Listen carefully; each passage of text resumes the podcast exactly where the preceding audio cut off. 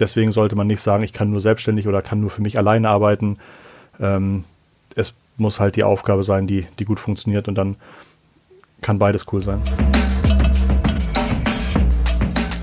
Herzlich willkommen zu einer neuen Folge unseres äh, Podcasts Free Talent. Ähm, ich freue mich über meinen äh, heutigen Gast äh, ganz besonders, muss ich sagen, weil er so viele verschiedene Facetten in seiner bisherigen Laufbahn im, im Geschäftsleben schon, schon durchlebt und hat und kennengelernt hat. Äh, mein heutiger Gast, Christoph Bosek, war sowohl festangestellt bei einem echten äh, Digital-Internet-Riesen, äh, gegründete später seine eigenen Unternehmen und ist heute ähm, Freelancer und was ich ganz cool finde, er bezeichnet sich selber als äh, Online-Marketing-Freak ähm, und, und Unternehmer. Äh, kommen wir sicherlich auch darauf zu sprechen, warum er das ähm, äh, so sich selber so bezeichnet. Ähm, aus seiner Zeit bei AOL Deutschland hat er so sein Steckenpferd ähm, Google und SEO mitgenommen und ähm, hat später auch das äh, digitale Wachstum äh, von Welt Online ähm, betreut ähm, und danach noch einige andere Sachen gemacht. Heute, wie gesagt, äh, Freelancer und auch Host eines Podcasts, wo wir sicherlich auch darauf zu sprechen kommen. Äh, Christoph, ich freue mich sehr, dass du dir die Zeit genommen hast, äh, wenn auch nicht in einem Studio, sondern dank der Corona-Krise in zwei verschiedenen Räumen. Ähm, dennoch, ich freue mich sehr und ähm, vielleicht magst du einmal äh, gegeben der aktuellen Zeit äh, und Situation damit anfangen, ähm, wo bist du gerade und ähm, äh, wie betrifft dich persönlich die aktuelle Situation? Ja, äh, hallo Daniel, danke für die, für die schöne Einführung. Das hat total Spaß gemacht, dir zuzuhören. Dann äh, hat man schon richtig das Gefühl, man ist richtig alt und das, ähm, das hilft mir auf jeden Fall gerade. Vielen Dank. Ähm, ich sitze jetzt gerade im Büro, weil das Büro leer ist. Und das Büro ist, glaube ich, 144 äh, Meter von meiner aktuellen Wohnsituation entfernt. Und insofern gehe ich total gern regelmäßig auch hier ins Büro. Ähm, freue mich, dass ich die Toiletten für mich alleine habe und so weiter. Ähm, aber ansonsten, klar, verbringe ich viel Zeit im Homeoffice und konnte das aber auch schon vorher machen, weil ich meinen Laptop brauche, E-Mails schreiben muss, die Google Cloud Dokumente nutze und also eher sehr ortsungebunden arbeiten kann. Ähm, ich versuche mich relativ stark an diese ganze Isolation zu halten, ne, relativ. Ähm, weil ich auch am Wochenende gerne nach Schleswig-Holstein fahre. Da komme ich irgendwie her, bin Dorfkind und da wohnt noch meine Mutter und da ist halt Dorf, Wald, Wiesen. Man kann eine Stunde laufen, ohne Menschen zu sehen und das ist ein super Mix. Hier in der Stadt also irgendwie arbeiten und auch ja. mal aus dem Fenster Leute sehen und dann draußen wirklich rumlaufen, als wäre nichts in Schleswig-Holstein. Und da ich da immer noch gemeldet bin, darf ich da auch tatsächlich, tatsächlich ganz offiziell hinfahren. Ja, ich wollte gerade fragen, weil so ganz einfach. Ja, ich habe dein Gesicht schon gesehen. ich habe auch Segeberger Kennzeichen. Ah, okay, ja, dann das macht es natürlich ein Stück weit, Stück weit einfacher. Ja, ja. Ähm, sehr cool. Du bist ja, ähm, ich habe es eben schon kurz, kurz angesprochen. Du bist ja sozusagen Online-Marketing-Experte, seit seitdem es AOL gibt. Ich bin, ich muss immer so ein bisschen schmunzeln, wenn sich bei uns jemand im Unternehmen bewirbt und der hat nach einer AOL-E-Mail-Adresse, dann denke ich immer, boah, das ist echt ein, das muss jemand richtig Digitales sein. Ähm, wie hat sich seitdem so aus deiner Sichtweise ähm, so der die, die, die digitale Welt äh, verändert und für dich auch so ein Stück weit so das, die Berufswelt, ja, also, also habe ich auch ja, gesagt, ja. du bezeichnest dich so selber als Online-Marketing-Freak, aber ich glaube, eins der Themen im Online-Marketing ist ja auch, sich eben konstant weiterzuentwickeln und immer am, am Ball zu bleiben. Was würdest du sagen, hat sich seitdem so zentral auch auf, dein, auf deine Berufsgruppe ähm, mhm. zugeschnitten ähm, verändert? Also ich habe, glaube ich, während der Schulzeit schon angefangen, Computer zusammenzuschrauben, die mit ein paar hundert Mark Gewinn zu verkaufen. Ähm, dann wollte der erste eine Webseite haben, hab, dachte ich, ist ja nicht so schwer. Frontpage 98 von Microsoft installiert, ähm, Webseiten verkauft, noch mehr hunderte Mark bekommen und dachte, das ist ja geil. Man muss ja nur ein ganz kleines bisschen Ahnung von Computern haben und schon kann man richtig tolles Geld verdienen. Ja. Hab eigene Webseiten betrieben, hab irgendwie ähm, nach der Schule schon ein, zwei Beratungsjobs gehabt, irgendwie mit 20 ähm, und fand das total unrealistisch, dass man ein Studium braucht, um in dieser Welt irgendwie äh, sein, sein Leben zu bestreiten. Hab deswegen mein Studium auch irgendwann abgebrochen. Und was damals halt war, war wirklich, dass man sagen konnte, man konnte sich eine Woche mit dem Thema beschäftigen und war dann, gehörte dann irgendwie zu den Top 5 Prozent der Leute, die sich zu dem Thema irgendwie auskannten. Und das hatte ich dann natürlich gedacht, so geht das Leben halt einfach weiter. Ähm, und da kann man schon sagen, dass ich finde, finde ich in den letzten 10, 15 Jahren die Themen so spezialisiert haben, dass du eben nicht mehr sagen kannst, du kannst HTML und ähm, äh, Online-Marketing und Content und, und, und, und alles gleichzeitig beherrschen, sondern im Grunde ja, musst du eine gewisse Form von Spezialisierung haben. Dann kannst du gut dabei sein, musst aber auch wirklich dann tief, tief reingehen. Oder wirst halt in irgendeiner anderen Art und Weise unabdingbar, indem du dann doch wieder sagst, du kannst alles ein bisschen und versuchst dementsprechend die Synergien zwischen einzelnen Bereichen hin und her ähm, zu transferieren, um dann dadurch irgendwie einen Wert aufzubauen. Und da, glaube ich, habe ich mich entschieden, zu Themen, die mir wirklich vom Herzen gut gefallen, ein Spezialist zu sein, aber eigentlich meine Laufbahn so ein bisschen mehr ins strategische, äh, Vogelperspektive, Themen aus er Erfahrungen aus Projekten mitnehmen und anderen Leuten helfen, damit sie irgendwie ihre Lernkurve verkürzen. Und da, ähm, da, da bin ich halt gelandet. Mhm. Ich erinnere auch noch, ähm, als ich im, im, im, Studium war, dass es, äh, dass man echt äh, einfach eine, ja, eine, eine Webseite äh, irgendwie äh, online stellen konnte und dann irgendwie ja, ja. ja da gefühlt äh, drei Artikel drauf verkaufen konnte und für jeden Artikel irgendwie 50 Euro bekommen hat, einfach nur weil die Leute gesagt haben, cool, hey, coolen Backlink und dafür äh, kann ich mal 50 Euro bezahlen wann glaubst du, und ich, ich bin ja dann mhm. irgendwann so ein bisschen aus dem äh, Bereich, sag ich mal, Webseiten und SEO und so, dann habe ich nicht mehr so viel ähm, damit zu tun gehabt. Ich habe es mehr so als Studenten, smarten Studentenverdienst nebenher äh, gesehen. Wann würdest du sagen, war so dieser Zeitpunkt, dass, ähm, dass sich das wesentlich ja, spezifizierter hat und auch wesentlich schwieriger wurde, ähm, da so ein Nischenwissen zu haben und das am Ende sich dann aber auch von der von der breiten Masse ähm, ja letztendlich äh, abheben zu können? Mhm. Also am Anfang war es wichtig, HTML zu können und da konntest du halt wirklich super mit klarkommen. Dann kam irgendwie klar, HTML nützt dir nichts, wenn du keine Reichweite hast, also musstest du die wenigen Reichweitenplattformen beherrschen, die es da gab. Da war halt Google natürlich sehr, sehr früh unheimlich wichtig. Und dann finde ich mit dem Kommen von weiteren Reichweitenmöglichkeiten, wie zum Beispiel Facebook oder wie dann irgendwie vor sieben, acht Jahren immer mehr oder neun Jahren immer mehr die äh, mobilen Reichweiten, sodass du irgendwie auch nicht eine normale Webseite brauchst, sondern auch eine mobile Webseite brauchst und dass du dann, also ich glaube, in, in, mit dem Kommen vieler, vieler Plattformen wurde es dann irgendwie auch absehbar, dass man nicht alle Plattformen bespielen kann und sich dann irgendwie doch festlegen muss. Und das würde ich jetzt so ein bisschen sagen, habe ich sehr stark gemerkt, so um 2010, 2011 herum. Mhm, mhm. Und ähm, erzähl vielleicht nochmal ein bisschen, also ich habe AOL und ähm, dann Welt sind ja auch, sag ich mal, große Brands, ähm, in denen man sicherlich mhm. auch das ein oder andere bewegen kann und dann bist du ja aber dann irgendwann doch ähm, den Schritt, sag ich mal, aus dem, aus dem großen ähm, Unternehmen, aus der großen Organisation irgendwie rausgegangen. Ähm, was war für dich so der, der Anreiz zu sagen, ähm, ich gehe da raus und mache was eigenes?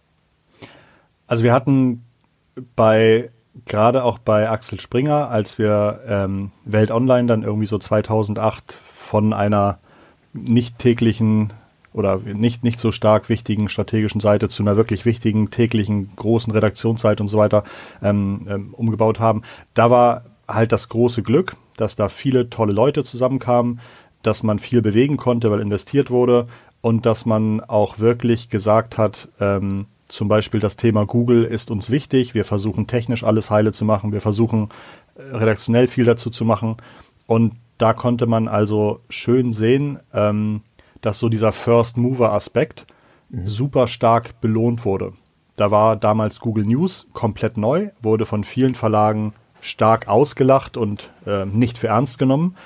Und ähm, die ganzen Redakteure und auch Produktmanager bei Welt Online waren dem Thema gegenüber aber super offen. Und es gibt ja immer so einen täglichen Tagespeak in der Nutzung. Der war dann damals irgendwie so auf der Fahrt zum Büro und wenn man das erste Mal im Büro einen Kaffee trinkt und dann vielleicht nochmal so am Nachmittag, bevor man nach Hause fährt und dann irgendwie abends nochmal so um halb neun. Das waren so die, die drei Peaks. Und gerade dieser erste Peak zwischen sieben und neun, der wurde von vielen Redaktionen nicht bedient, weil sie erst irgendwie um acht im Büro waren, ist um neun Konferenz, um zehn Uhr werden Inhalte pro produziert. Das war dann so bei vielen anderen. Und die Welt aber hatte einen Printteil. Und der Printteil wurde jede Nacht um fünf Uhr importiert. Und dann standen jeden Morgen um 6 Uhr oder 7 Uhr, keine Ahnung, 120 neue Artikel bereit. Und das hat der Welt damals so einen Push gegeben in Google News, dass du, wenn du Google News aufgemacht hast, von 80 Teasern, die damals auf der Startseite zu finden waren, teilweise über 60 davon von Welt Online waren. Krass. Und dann, dann haben wir also gesehen, wie hammerhart das einschlägt, da die Traffic-Bombe sozusagen auf seine Seite zu bekommen. Und das hat uns natürlich noch mehr dazu verleitet, ähm, noch mehr darauf zu achten. Welche Themen können wir noch machen? Was sind noch Reichweitenbringer? Und ich glaube, das war einfach dieses früh ausprobieren, auch ohne dass man irgendwie zeigen musste, was bringt's denn, sondern es war einfach, wir müssen wachsen. Ähm, und dann natürlich einigermaßen gut versucht zu sehen, was davon hat denn wirklich geholfen und was nicht. Und ich glaube, früh dabei sein, First Mover sein, First ausprobieren, ohne irgendwie zu warten, wo sind fünf Best Practice Cases, die wir nachbauen können. Und dann dieses schnelle Ableiten von krass, das funktioniert, wie können wir das jetzt schnell verstärken, bevor, ähm, bevor dieser blaue Ozean sozusagen wieder, wieder belegt ist. Und das war bei Welt Online so eine tolle Situation, die hat dazu geführt, dass viele Leute auf uns zugekommen sind äh, und gefragt haben, könnt ihr das nicht auch für uns machen? Ähm, und dann waren da irgendwie auch äh, coole Leute, waren wir ein cooles Team und haben dann ähm, dazu eine Beratungsagentur gegründet. Mhm. Ähm, und ich, ich fand es ganz spannend, du hast dann im, im, im Vorgespräch auch gesagt, also ihr wart ja dann, glaube ich, irgendwie 40, 40 Leute auch irgendwie in der, in der Spitze, wenn ich es richtig erinnere. Knapp 40, äh, ja. Mhm. 40. Ähm, und du hast aber an irgendeinem Zeitpunkt äh, für dich festgestellt, dass du gerade dieses Thema Führungsverantwortung und äh, großes Team etc., dass das gar nicht so dein sein Thema ist. Ich, ich, ich finde das ein Stück weit auch irgendwie mhm. spannend und ähm, ja bewundernswert, weil weil man sich das ja auch eingestehen muss. Ja, also das eine ist ja man man man mhm. weiß es eigentlich und das zweite ist ja dann irgendwie auch ähm, daraus eine Konsequenz zu ziehen und dann irgendwie den nächsten Schritt daraus zu ähm, äh, abzuleiten. Mhm. Gibt's da so, gab's da so einen Ausgangspunkt, wo du dann für dich gesagt hast, ich will eigentlich was anderes machen und dieses ganze Thema ist nicht das, was, äh, was für mich die, die größte mhm. Erfüllung in, in Anführungsstrichen ist? Also ich glaube, das war so von 2009 bis 2012. Da war ich irgendwie gut drei Jahre, war ich dann in der Beratungsagentur und wir hatten da super Zeiten, auch tolle, tolle Kollegen, hat richtig Spaß gemacht, wurden auch am Markt gut angenommen. Ähm, ähm, und es gab auch so eine Firmengröße, die halt richtig Spaß gemacht hat, ja, wo man irgendwie bei Fragen auch noch wirklich helfen konnte, wo man nicht sagen konnte, sorry, bei dem Thema kann ich überhaupt nicht mehr mithelfen, weil ich habe andere Sachen zu tun. Und dann gab es dann so diese typische Größe, Firmengröße, die dann vielleicht ungefähr so bei, bei 25, 25 bis 30 Leuten anfing, wo man merkt, man kann einfach nicht überall ähm, mithelfen oder man muss da irgendwie bessere Strukturen aufbauen. Und ich glaube, es kamen da mehrere Faktoren zusammen. Zum einen war es halt auch meine erste Firma, zum zweiten war das Thema auch bisschen kompliziert, weil wir halt ähm, viele junge Leute hatten, die viel Geld verdient haben ähm, und auch ständig dann irgendwie von Headhuntern angesprochen wurden, weil die Headhunter wussten, dass wir irgendwie gute Qualität haben, dass wir die Berater irgendwie gut ausbilden und dass das irgendwie gute Leute sind. Und das war halt, es fühlte sich einfach immer so an, als würde man sagen, krass, je größer ich werde oder je größer die Firma wird, ähm, desto weniger Spaß macht's. Mhm. Und für mich war das dann irgendwann so logisch, dass ich dachte, dann ist ja, also wir wollen ja noch größer werden, dann wird es ja noch weniger Spaß machen. Und dann ähm, wollte ich halt da raus. Das war dann für den Moment, fühlte sich das auch gut an. Ich glaube, im Nachhinein ähm, hätte es vielleicht noch viele andere gute Ideen gegeben, wie ich vielleicht besser Dinge umorganisieren hätte können, Gespräche hätte führen können, Sachen managen können, sodass ähm, dass man verschiedene Ziele irgendwie unter einen Hut bekommt. Denn gerade viele Agenturen aus der Zeit wurden auch durchaus sehr lukrativ irgendwann verkauft an irgendwelche Agenturen und so weiter. Und äh, wir halt nicht. Und ich glaube ich glaube schon, ich glaube schon, dass es so einerseits ein Learning war, dass ich auf, auf das hören wollte, was, äh, was in mir vorging. Aber andererseits muss man auch sagen, dafür habe ich bestimmt auch einen ähm, gewissen Opportunitätspreis bezahlt. Ja, ja, spannend. Ähm, in, in, im Zuge dessen, es gibt ja, oder man hört ja immer auch sehr, immer sehr viel von, von Leuten und, und ich kriege das auch von, von einigen Freelancern dann mit, die dann irgendwie sagen, ja, ich bin super gerne Freelancer und verwirkliche da auch gern äh, das, was ich, was ich auch gerne mache und bin da letztendlich auch mit beschäftigt. Aber eigentlich so das Thema irgendwie Führungsverantwortung und Team, das wäre irgendwie total cool und dann irgendwie eine, eine Vision irgendwie anführen und weitergeben an Leute. Ähm, du hast ja jetzt sozusagen beide Welten äh, oder kennst mhm. ja beide Welten, sowohl das Gründerdasein, Chefsein, äh, Team mhm. 40 Leute, ähm, als auch Freelancer. Dasein. Ähm, würdest du sagen, ähm, weil ich glaube, ja, viele wissen gar nicht so viel, was, was, was Führung und Führungsverantwortung ja, ja. überhaupt bedeutet. Gibt es aus deiner Erkenntnis aus beiden Welten so ein, zwei Punkte, wo du sagst, daran ähm, könnte man es festmachen, ob das ein Thema für einen ist oder nicht? Und ähm, woran hast du das bei dir selber dann final festgemacht? Okay.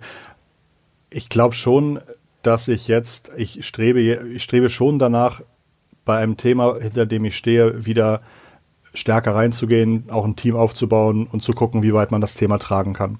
Mhm. Und damals fiel es mir, glaube ich, sehr schwer, ähm, negatives Feedback konstruktiv zu verpacken. Zum einen fiel es mir super schwer, erstmal zu einem Punkt zu kommen, wo ich sagte, so, nee, das ist kacke, so wie das der Mitarbeiter gelöst hat, das muss er besser machen und wenn das nicht besser löst, dann passt das alles nicht zusammen. Und ich glaube, wenn man da eine Stärke hat, dass man sagt, geil, ich kann Leuten helfen, ihr Bestes abzurufen, meine Vision zu verkaufen, sodass sie sie für mich umsetzen oder mit mir zusammen umsetzen und auch eine gewisse ähm, gewisse Gewichtung hinbekommen in dem Kopf, dass sie sagen, ich muss vielleicht diesen Mitarbeiter oder diesen Mitarbeiter ähm, aus dem Team entfernen, aber damit helfe ich ja der Unternehmung und die Unternehmung per se ist ja auch sozusagen ein, ein wichtiges Individuum. Wenn man das ganz gut kann, dann glaube ich, macht das halt auch Spaß. Ich fand es jetzt nie besonders wichtig für mich, irgendwie zu sagen, wie viel, wie viel Mitarbeiter das hat. Es gibt ja auch Leute, die sagen, ja, schreiben irgendwie in ihr LinkedIn-Profil, wie viele Mitarbeiter sie haben oder so. ähm, und ich, ich glaube, äh, oder ich sehe ja auch hier, ich bin viel bei den, bei den OMR-Leuten in Hamburg, äh, habe mich hier eingemietet mh, mm, zum, zum Arbeiten und sehe halt auch, wie geil das da strukturiert ist, dass, dass einfach viele Sachen unheimlich selbst organisiert sind in den einzelnen Teams und so. Und da, glaube ich, kann das auch richtig Spaß machen. Ähm, und bin ich jetzt auch überzeugt. Und ich glaube, für mich brauchte ich einfach noch ein paar Jahre hinzubekommen, aus welchen Gründen ich oder mit, wie ich, wie ich Leuten, wie ich Leute so mitnehme, dass am Ende trotzdem meine Vision umgesetzt wird, dass keiner irritiert ist wegen irgendwie äh, widersprüchlicher Ansagen und dass auch ich ganz klar erkenne, oh, der, die passt nicht bei uns rein, ähm, kann man ein ganz liebes Gespräch finden und dann sind beide vielleicht glücklicher, wenn es nicht miteinander mehr weitergeht. Und das fiel mir damals super schwer. Kurze Unterbrechung mit einem Hinweis in eigener Sache. Ich mache ja nicht nur den Podcast Free Talent, sondern bin auch Gründer von der Freelancer-Plattform Work Genius. Und wir haben uns natürlich überlegt, wie wir die Freelance-Community am besten in diesen herausfordernden Zeiten unterstützen können. Nicht nur die 350.000 Freelancer, die bereits bei uns registriert sind, sondern äh, grundsätzlich die, die Freelancer-Community. Und ähm, darauf möchte ich kurz, kurz hinweisen. Wer WorkGenius noch nicht kennt, wir sind eine Freelancer-Plattform, ähm, wo man sich ein Profil anonym anlegen kann. Das heißt, ähm, niemand sieht, wer auf der Plattform registriert ist. Wir matchen basierend auf den Fähigkeiten automatisierte Jobs zu deinem Profil. Das heißt, ähm, keine Bewerbungsphase, keine Interviews, ähm, keine Pitches, sondern direkte Aufträge, die dann angenommen werden können und bearbeitet werden können. Ähm, von kurzen Projekten bis hin zu äh, längerfristigen Themen. Ähm, der Vorteil bei WorkGenius ist, du hast ähm, alles auf einer Plattform, äh, du hast ein automatisches Matching, äh, du hast eine gesamte Verwaltung aller Aufträge und äh, wir garantieren dir die Zahlung innerhalb von 24 Stunden nach Auftragsabschluss, unabhängig davon, wer der Auftraggeber ist. Das tun wir auch in aktuellen Corona-Zeiten ähm, und wir wollen das oder wollen das Ganze ein bisschen erweitern, haben unsere Technologie so weiterentwickelt, dass du jetzt auch die Möglichkeit hast, bestehende Kunden, die du bereits hast, auf unsere Plattform einzuladen ähm, und ein, deine Aufträge über eine Plattform abwickeln zu können. Ähm, auch da gilt dann äh, innerhalb von 24 Stunden die Zahlung zu erhalten. Ähm, wir glauben ein Stück weit, dass das in den aktuellen Phasen ähm, gerade äh, was die Liquidität angeht, durchaus helfen kann. Ähm, für dich ist das ganze Thema kostenlos, nicht nur während der Corona-Zeit, sondern generell. Ähm, und aktuell ist auch für Kunden ähm, in den nächsten drei Monaten ohne Kosten verbunden, äh, wenn sie von euch als Freelancern eingeladen werden. Wenn das für euch interessant klingt ähm, und nach einem Angebot, was, was, was passt, dann ähm, schaut doch mal auf äh, www.free-talent.de slash workgenius. Da haben wir alle Informationen dazu zusammengetragen, ähm, auch nochmal ein paar Infos zu WorkGenius selbst. Ähm, wenn ihr Fragen habt, schreibt mir gerne bei LinkedIn direkt ähm, oder über das Free Talent Kontaktformular. Ähm, ich versuche dann alles äh, individuell zu beantworten. Ähm, in diesem Sinne, ähm, ich hoffe, dass das äh, vielleicht ein, ein, Stück weit einen Beitrag leisten kann, äh, dem einen oder anderen zu helfen. Ähm, Würde mich freuen, von euch zu hören. Und jetzt äh, würde ich sagen, zurück in Podcast.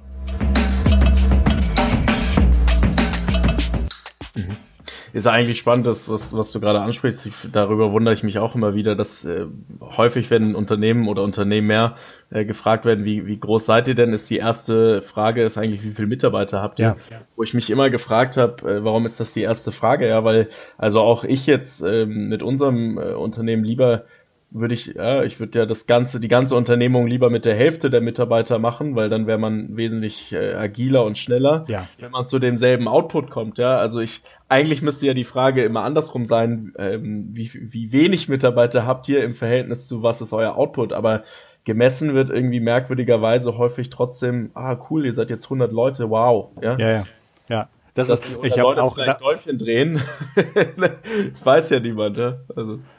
Und ich, ich hatte damals auch einen Gesellschafter, den ich sehr, sehr cool fand, und der hat auch gesagt, Christoph, das, was die Leute immer als erfolgreich sehen, sind erstmal nur Kosten. Geiles Büro, toller Firmenwagen, viele Mitarbeiter, ja. Also eigentlich kannst du immer nur sehen, ist die Person gut im Kosten aufbauen. Und äh, ob jemand erfolgreich ist, sozusagen, sieht man dadurch nicht. Und das ist genau das, was du sagst. Eigentlich finde ich auch gerade so Setups toll, wo man sagt, man hat ähm, einen sehr unabhängigen Lebensstil. Ähm, und kann also finanziell einigermaßen unabhängigen Lebensstil, aber kann gleichzeitig auch noch diese ähm, ordentlich ungebundene oder vielleicht auch weisungsungebundene Arbeitsweise mitmachen. Und das ist schon etwas, was ich super gut finde. Und ich glaube, in diesem Setup dann auch gerne gucken würde, wie kann man das skalieren. Und es gibt jetzt auch in meinem Freundeskreis, meinem Bekanntenkreis Unternehmer, die haben 100 Mitarbeiter, alle im Homeoffice ähm, und kriegen halt wirklich auch ein tolles Ergebnis auf die Straße. Und das finde ich für so wie ich irgendwie eingestellt bin und lebe, ähm, ziemlich, ziemlich tolle Strukturen. Mhm. Ja, ich glaube, ähm, gibt es ja mittlerweile echt, echt einige Beispiele, auch die, die teilweise äh, 100, 200 Leute um, die, um den Globus herum irgendwie ja. äh, äh, im Team haben ähm, und trotzdem die Dinge gut funktionieren. Ich glaube, dass das auch so ein Stück weit irgendwo die, die Zukunft sein wird, ähm, ja, dass ja. Kernteams in Unternehmen immer kleiner werden ähm, und eben wesentlich flexiblere und äh, globalere Teams auch in, in Unternehmen arbeiten äh, werden, um das Ganze voranzutreiben. Und ich glaube, da ist vielleicht jetzt auch so ein Stück weit äh, die Krise, die wir gerade durchleben, ähm, bei allem gesundheitlichen Downsides ähm, ein Stück weit vielleicht auch vorteilhaft, weil viele Unternehmen sich jetzt eben daran gewöhnen müssen, A, digitaler zu werden, aber B, eben auch das Thema Arbeit äh, ein bisschen anders zu, zu durchdenken. Total. Und ich bin begeistert, ich weiß halt, dass ich vor fünf Wochen, wenn ich gesagt hätte, lasst uns den Workshop doch mal per Video machen, hätten die gesagt, so, oh, hm, oh schwierig. Und jetzt habe ich schon einige Audits, Workshops ähm, per, per Videokonferenz gemacht und es hat viel besser funktioniert, als ich es erwartet habe. Weil aber auch auf der Gegenseite die Erwartung gar nicht da war, oh, es gibt ja eine Alternative, sondern alle sagten, wir müssen das jetzt irgendwie per Video machen. Ähm, und es wurde, wurde, wurde fast so gut und ich glaube, man kann auch noch viel lernen was man an Stilmitteln einbaut, sodass die Videokonferenzen noch deutlich besser werden. Ja. Du hast gerade angesprochen, die, die Audits, äh, damit sind wir ja so ein bisschen bei dem, bei dem Thema angelangt, äh, was, du, was du aktuell machst und womit du aktuell äh, maßgeblich dein, dein Geld auch äh, verdienst. Ähm, kannst du einmal kurz äh, beschreiben, was du aktuell als, als Freelancer äh, machst und wie auch so deine, deine Tätigkeiten aussehen? Ja, also ich ähm, habe verschiedene Unternehmen mitgegründet jetzt in der Zeit nach der Agentur. Ähm, einige davon gibt es nicht mehr, aber einige gibt es auch noch. Zum Beispiel gibt es einen tollen Möbel nach Maßladen, äh, Pickerwood heißt der, wo Leute online Möbel bestellen können. und der ist auch eher ein Gewinner von der Corona-Zeit, weil Möbelläden jetzt geschlossen sind, wir aber natürlich irgendwie noch unsere Internetseite haben, wo man konfigurieren kann. Ähm, da bin ich Gesellschafter, bin ich also nicht operativ tätig, aber ähm, freue mich, dass, dass die Jungs so einen guten Job machen. Ähm, dann hatte ich bis zum letzten Jahr, bis 2019, noch eine eigene Firma, auch mit Mitarbeitern zum Thema Software as a Service, wo wir eine Software hatten, mit der wir YouTube durchgemessen haben. Da haben wir auch jahrelang Daten gesammelt und ich habe da ganz stark dran geglaubt, ähm, aber hab's, haben es halt nicht hinbekommen, dass wir genügend Umsatz haben, dass es halt richtig Spaß gemacht hat. Ich glaube, wir waren so ein bisschen auch vor der Welle und dass YouTube wirklich irgendwie analytisch, strategisch von Bedeutung ist in vielen Unternehmen, fängt leider auch jetzt erst so ein bisschen an, aber letztes Jahr mussten wir dann so ein bisschen die Entscheidung machen, ähm, finanzieren wir das weiter oder nicht. Mhm. Und das war vom guten Jahr, dass ich dann gesagt habe, okay, ähm, hat es halt in dieser Version so nicht funktioniert. Und seitdem habe ich das große Glück, dass immer wieder spannende Projekte an mich herangetragen haben. Also die Internetseite, wo du gelesen hast, Christoph Bosek nennt sich selbst Online-Marketing-Freak. Ich glaube, die ist auch irgendwie seit fünf Jahren nicht aktualisiert worden. ähm, ähm, und habe das Glück, dass ich bei spannenden Unternehmen irgendwie reingucken darf, meine Meinung abgeben darf, ähm, erklären darf, warum ich diese Meinung habe und dass wir dann Maßnahmen ableiten, die dann umgesetzt werden. Und wenn die Unternehmen glücklich sind, dann empfehlen sie mich weiter und wenn nicht, dann nicht. Und das ist momentan so mein Hauptjob. Und was ich daraus mitnehme, ist natürlich zum einen äh, Umsatz, aber zum zweiten ist es halt hammer, hammer spannend, in die Analysezahlen der Kunden zu gucken, Geschäftsmodelle zu verstehen, die man sonst nur von außen sieht, ähm, zu sehen, wo wirklich die Werttreiber drin sind. Und das ist schon auch eine geile Phase für mich, um meine Ideenbücher zu füllen mit, da gibt es noch ein Vakuum, da könnte man was machen. Und ich hoffe, dass es dann irgendwann so weit ist, dass ich das Gefühl habe, ja, da gibt es ein Vakuum, das würde mir Spaß machen, das Setup würde so ein bisschen zu meinem Lifestyle passen und dann möchte ich da schon auch wieder zubeißen. Mhm. Spannend. Ähm, das heißt, ähm, aber Thema Audit ähm, und das, was du gerade beschrieben hast, ähm, mhm. heißt, dass du maßgeblich mehr so den, die Vogelperspektive einnimmst und die Umsetzung der einzelnen Themen dann wiederum in-house oder jemand anders macht und du wirklich nur diesen, diese, diese Audits und, und Maßnahmenplan, würde ich es mal nennen, mit deinen, mit deinen mhm. Kunden entwickelst? Es gibt also, es gibt ja durchaus viele Unternehmen, die irgendwie einen deutlich siebenstelligen Betrag pro Jahr auch für Suchmaschinen, für organisches Suchmaschinenmarkt, für SEO ausgeben, ja, however. Und die überlegen sich dann auch mal, oh, dann können wir dem Bosek davon auch mal einen fünfstelligen Betrag geben, damit der uns vielleicht sagt, hier könnte man nochmal irgendwie 10%, 20% rausholen. Mhm. Und bei manchen Unternehmen ist dann das Setup so, dass ich Maßnahmen definiere, mit denen durchspreche und die suchen sich welche aus, an die sie auch glauben und dann setzen sie sie um. Und bei anderen stehe ich dann auch während der Umsetzung irgendwie zur Seite, ähm, beantworte Fragen, gucke mir dann irgendwie an, was da ähm, auf, aufgesch was da gemalt wurde und wie man das vielleicht noch besser machen könnte.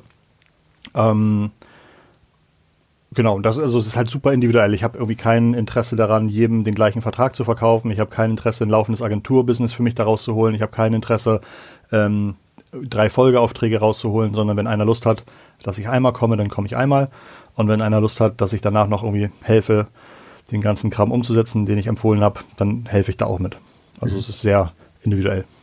Was ja ganz spannend ist, wenn man es so aus einer aus einer ähm, wirtschaftlichen äh, Perspektive sieht, weil so, weil man ja als Freelancer auch immer so ein bisschen gegenüberstellt Flexibilität, äh, Freiheit versus äh, Planbarkeit, wirtschaftliche Stabilität auf der, auf der anderen Seite.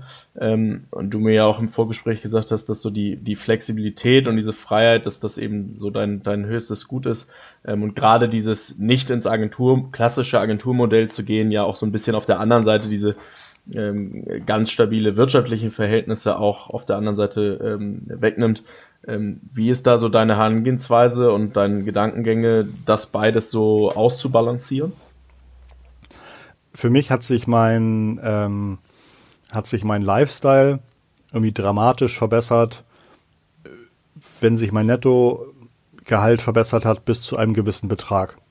Und dann habe ich gemerkt, krass, wenn ich jetzt auf einmal das doppelte Netto verdiene, habe ich überhaupt nicht den doppelt besseren Lifestyle. Und eigentlich ist das einigermaßen früh erreicht, finde ich, dass man wirklich merkt, alles, was ich jetzt dazu kaufe, sind Statussymbole. Ähm, die halt auch Spaß machen können oder ne, ein schönes Auto kann irgendwie Spaß machen oder was auch immer. Aber wo ich halt für mich relativ klar gemerkt habe, darüber hinaus ist halt irgendwie fast so ein bisschen Bonus oder habe ich irgendwie andere Themen, die, wenn sie gut funktionieren, vielleicht irgendwie ähm, da zur Vermögensbildung beitragen. Und insofern habe ich eigentlich, also ich habe ein paar laufende Kunden, die vielleicht auch noch in sechs Monaten mich beauftragen werden, aber bestimmt 60, 70 Prozent meines, meines heutigen Umsatzes generiert sich eigentlich immer erst so drei, vier Wochen, äh, drei, vier Wochen im Voraus.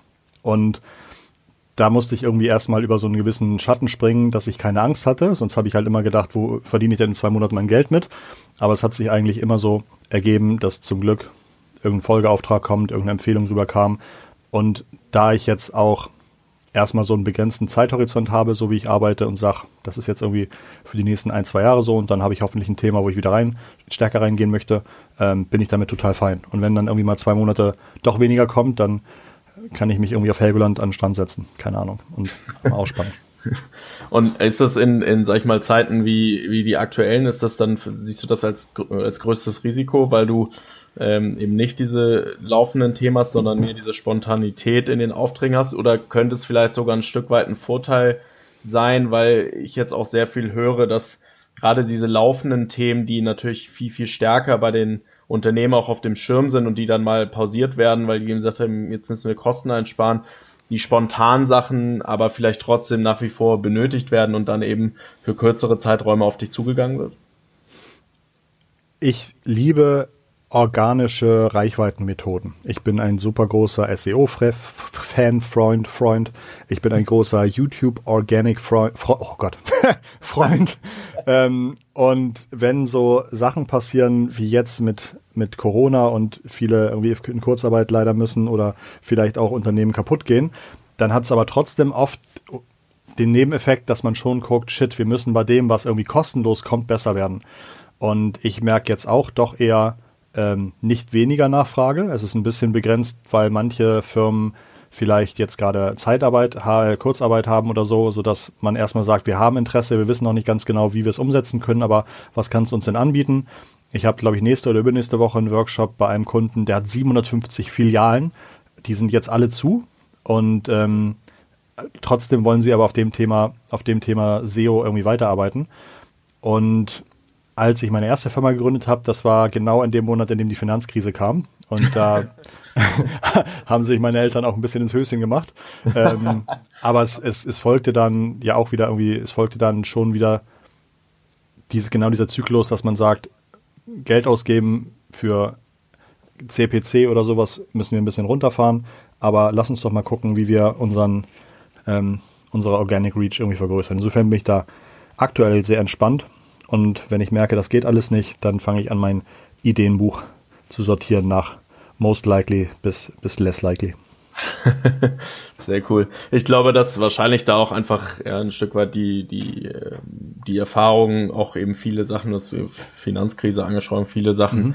ähm, die man irgendwie schon mitgemacht hat, äh, sicherlich auch hilft. Gibt es da irgendwelche Tipps, die man, die du, äh, sag ich mal, jung, jüngeren Freelancern mit auf den Weg geben kannst, die sagen, ähm, boah, ich habe mich jetzt gerade irgendwie selbstständig gemacht und jetzt haut mich hier die, die Krise aus den, den Socken, ähm, da irgendwie mit klarem Kopf weiter ähm, dran zu arbeiten mhm. und vielleicht auch ein Stück weit ähm, die Krise zur Chance zu machen? Tja, Ratschläge sind ja auch Schläge und das ist immer, ist immer so doof, wenn jemand mit einer Sache auf die Nase fällt und den anderen Leuten sagt, wie sie es besser machen sollen, weil er sagt, der nächste Mal probiert das so, aber im Grunde, im Grunde müsste er leid, weil eigentlich müsste derjenige im Grunde weitererzählen, wie es nicht funktioniert hat. Ähm, ja. Und dann sollen, soll das Gegenüber irgendwie selber daraus lernen. Ich glaube, für mich, was ich nächstes Mal besser machen möchte, ist, ähm, je mehr, je mehr Fixkosten ich habe, desto länger, desto längere Laufzeiten müssen auch meine Verträge haben. Mhm. Ähm, damit man da einfach, damit man da einfach nicht irgendwie genau wie jetzt, wenn man irgendwie einen Monat mal nichts passiert, sofort irgendwie die Kunden abs abs abspringen oder sowas. Und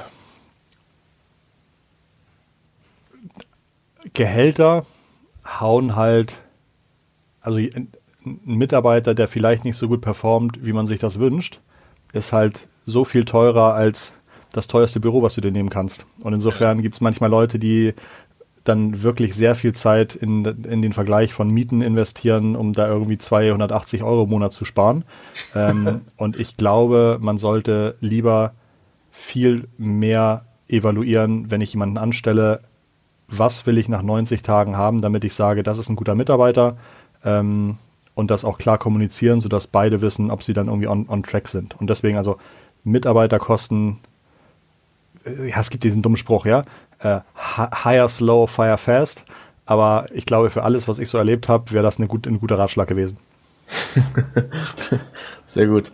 Ähm, lass uns noch mal kurz, ähm, kurz, ich habe es eingangs auch, auch angesprochen habe, ähm, äh, nochmal auf das ähm, Podcast-Thema ähm, ja, zu ja. sprechen kommen, ähm, weil du ja auch äh, Host eines ähm, echt, echt ganz coolen Podcasts äh, bist, wie ich finde, äh, digitale, digitale Vorreiter. Ähm, kannst du dazu was erzählen? Also ist ja im, im, in Kombination mit ähm, Vodafone und auch äh, OMR, wo wir auch mit, mit Free Talent ähm, netterweise unterstützt werden oder ähm, äh, als Partner agieren. Ähm, wie kam es dazu und ähm, wie, was ist so der, der Schwerpunkt des Podcasts? Ja, äh, Vodafone unterstützt äh, OMR sehr stark, auch beim, beim Festival, das ja leider dieses Jahr nicht, nicht stattfinden konnte. Aber ähm, hat natürlich auch super viele Themen und Vodafone hat auch einen Geschäftskundenbereich. Und in diesem Geschäftskundenbereich passiert halt unheimlich viel zum Thema Digitalisierung. Vodafone baut unheimlich viel Zeug, was ich zum Beispiel vorher auch gar nicht wusste, was mhm. Vodafone alles so baut. Die haben eigene Produkte, die sie, die sie äh, aufbauen, die haben so viele Funk- und Konnektivität-Produkte, die ich vorher gar nicht kannte. Und da war so ein bisschen die Idee, dass man einen Podcast baut, der regelmäßig digitale Vorreiter zu Gesprächen einlädt und dann einmal hört, was macht der eigentlich gerade, sodass man versteht, was es da alles so gibt, wie das funktioniert, was davon abhängt und was dafür notwendig ist. Und dass man aber auch stark darauf eingeht, was sind das für Menschen, was haben die für eine Vita, ähm, wie bilden die sich weiter, was für Blogs lesen die so dass im besten Fall man da irgendwie rausgeht nach einer halben Stunde Podcast zu einem Thema, das man vielleicht vorher gar nichts auf der Pfanne hatte und schon so ein paar coole Fakten mitnimmt, mit denen man dann am nächsten ähm, Watercooler Talk irgendwie die Kollegen beeindrucken kann. Und so ist das Ganze dann aufgebaut. Cool. Ähm, wie, also wir haben ja vorhin auch schon ein bisschen darüber gesprochen, wie, ähm, wie so die Anfänge ähm, AOL und dann irgendwie SEO ja, ja. Ähm, und so ein bisschen Goldgräberstimmung ähm, irgendwie damals war und das ja auch ein Stück weit irgendwie ja, digitale Vorreiter sind, also dass die eben ja, Opportunitäten erkennen, äh, neue Dinge aufbauen, da wo andere große Risiken sehen, äh, Chancen sehen was auch vielleicht im Zuge der Erfahrungswerte aus dem Podcast und aus den Folgen, ähm, was macht für dich so einen digitalen Vorreiter aus? Also ähm, ja. hast du so ein, zwei Beispiele, wo du denkst, das ist für dich echt ein digitaler Vorreiter? Ja, Vorreiter, Pioniere. Ich habe gerade heute Morgen einen Podcast aufgenommen mit der digitalen Change Managerin für die Unimedizin Essen. Das ist ein, im Grunde ein Konzern mit 8000 Mitarbeitern also das, das sind richtig viele Leute und sie ist die, äh, sie ist die Change Managerin, die die Digitalisierung vorantreibt. Und sie heute macht halt aus, dass sie wirklich in diese Gesundheitsbranche gegangen ist, weil sie Menschen helfen will. Nicht, weil sie irgendwie sagt, da kann man tolles Geld verdienen oder habe ich ein tolles Büro oder sowas, sondern sie war erst Ärztin, hat dann die ganze Umstellung von Röntgen, ähm, von, von wirklich Röntgenfilmen zu digitalen Bildsystemen mitgemacht und daraus sozusagen gesagt, ich möchte hier noch mehr machen. Und ich finde, was diese Leute aus, oder, oder dann hatte ich, ähm, hatten in den letzten Wochen hatten wir, ja, oder ich hatte den, den, den, den Tarek Müller, den Gründer von About You, der mhm. uns dann erzählt hat, was das Setup war, mit dem sie damals gestartet sind, was wichtig war für ihren Erfolg, was sie zufällig richtig gemacht haben, was sie geplant richtig gemacht haben. Und ich glaube, was diese digitalen Vorreiter ausmacht, ist immer der Mut, Dinge auszuprobieren, ähm, auch so ein bisschen die Verantwortung in die Hand zu nehmen und zu sagen, so, wir machen das jetzt so. Und wenn es halt scheiße läuft, dann, dann äh, we cross the bridge when we get there. So. Und ähm, das ist schon ein Thema, das sich, finde ich, durch alle Folgen zieht, dass es Leute sind, die einen großen Drive haben, Sachen voranzubringen und nicht nur auf eine wirtschaftliche Art und Weise, ähm, dass sie unheimlich Spaß daran haben, First Mover zu sein und dass sie auch schnell eine Feedback-Schleife in, ihren, in ihrem Mindset drin eingebaut haben, sodass sie aus Dingen, die vielleicht nicht gerade laufen, schnell lernen mhm. und äh, nicht erst sagen, das machen wir einmal pro Halbjahr oder so aus Review, sondern auch ganz schnell Themen wieder sein lassen, wenn sie merken, das geht nicht in die richtige Richtung. Und inhaltlich sind wir dann, wie gesagt, vom Gründer bis zur Medizinerin, äh, Business-Influencerin letzte Woche, äh, ähm, ist, ist, ist wirklich alles dabei. Cool. Ähm, ich glaube, ähm, ich gucke gerade auf die Zeit, ich glaube, ich könnte noch eine Stunde, Stunde weiterreden, aber wir sind irgendwie schon, schon am, am Ende angekommen. Ähm, was, ich ja, was ich ja allen meinen äh, Gästen am Ende immer äh, stelle, die Frage, ähm, ist so ein bisschen der Ausblick in, Ausblick in, die, in die Zukunft. Ähm, du hast ja auch schon ein und zweimal im Gespräch jetzt angeteasert, würde ich es mal nennen, dass du ähm, durchaus auch gewillt bist, irgendwie an äh, wieder zu gründen und auch das, das, das nächste Thema zu verfolgen, wenn du eben da die, die Leidenschaft ähm, ähm, hast und findest. Ähm, dennoch die Frage auch an dich, ähm, kannst du dir grundsätzlich mit deiner gesamten Laufbahn äh, nochmal vorstellen, zurück in eine klassische Festanstellung zu gehen? Und äh, wenn ja, was müsste dieses Unternehmen äh, gewähren oder, oder mitbringen?